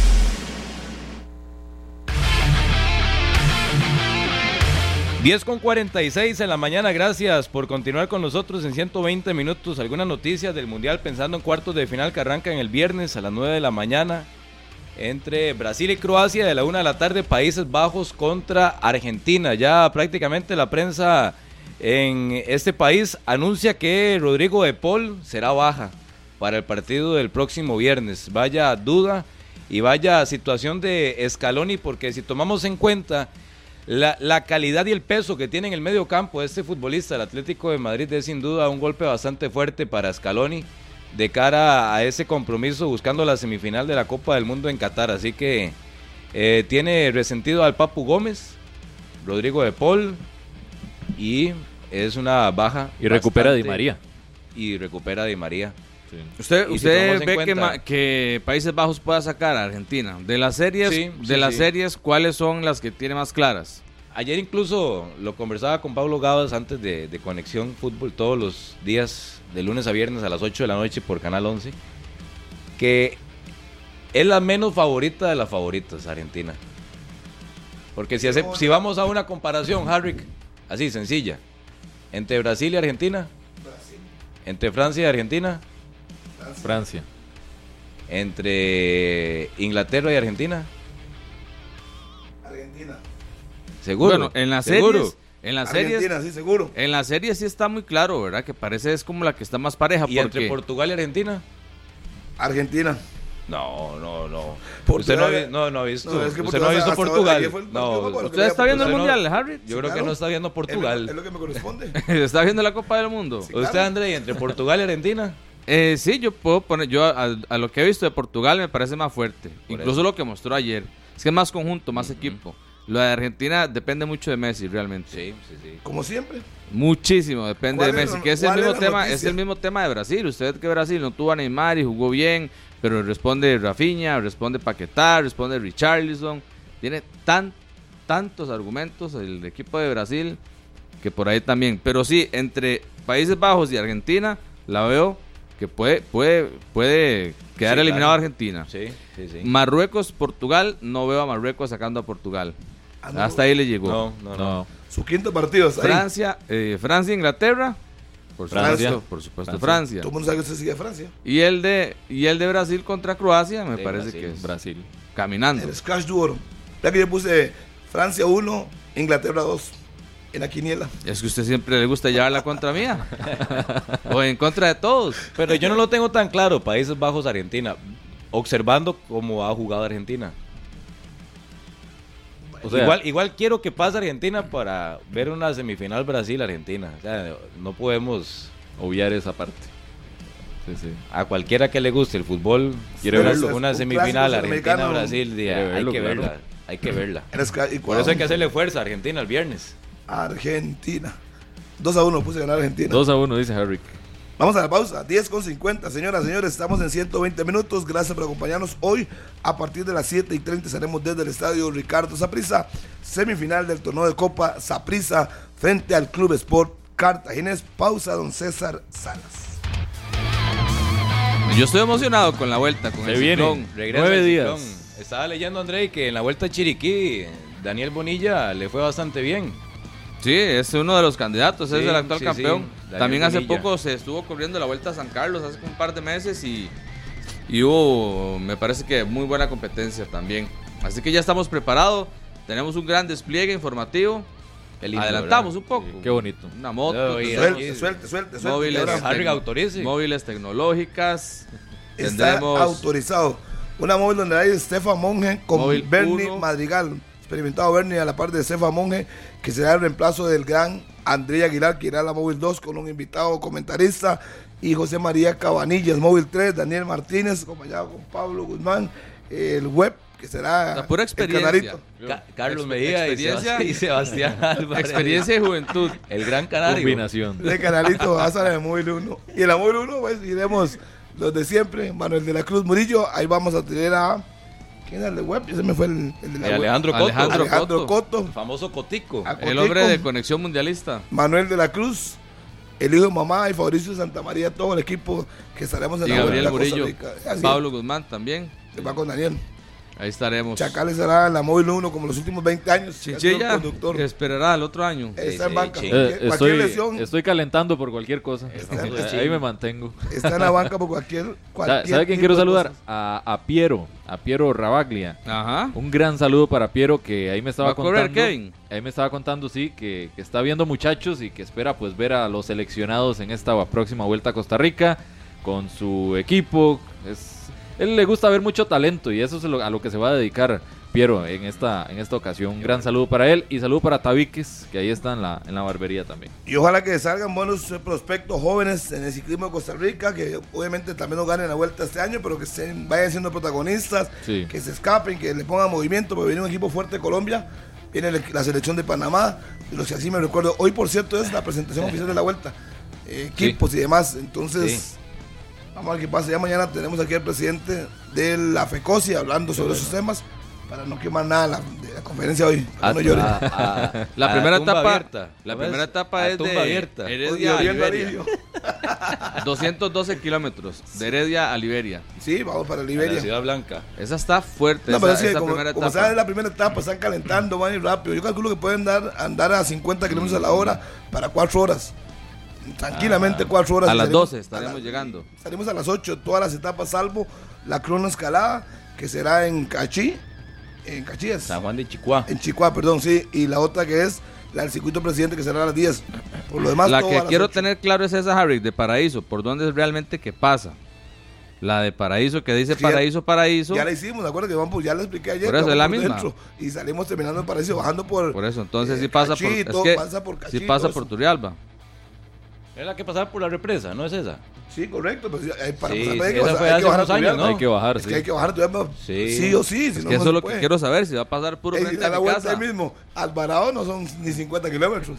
No, En tiene- Cervantes, en Cervantes. Tiene que pasar por Turrialba. Ese es el Sí. 23 de diciembre. Para dice la fiesta, André. 23 de diciembre, Paraíso, Paraíso, 94 kilómetros. Exacto, para hacer que 94 tiene que pasar por Turrialba para que él que me trae ande y me extraña, es tan experimentado que me No, pero eso. yo pregunto que Yo si creo que eso se hizo hace ruta. Unos años, ¿no? Exacto, hace poco. Sí, se sí, fue la que sí. ganó el chavo, Fabricio Quiroz. Ajá. Exactamente. Y que nos metimos a Pejivalle. Es correcto, Y subimos y todo esa cosa, seguimos por dentro. Además, yo no conocía.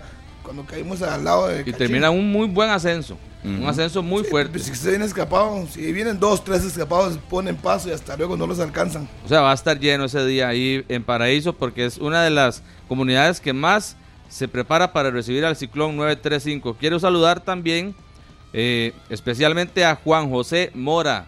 Juan José Mora, el hombre gran- grande de Click CR, que ahí está escuchándonos. Un día esto nos va a regalar una camisa. Ya con Pablo estamos coordinando ahí para, para ver cómo hacemos la mecánica para regalar unas camisas deportivas muy bonitas que tiene mi buen amigo Juan José Mora. Nos vamos, señoras y señores, viene noticia Chao. monumental.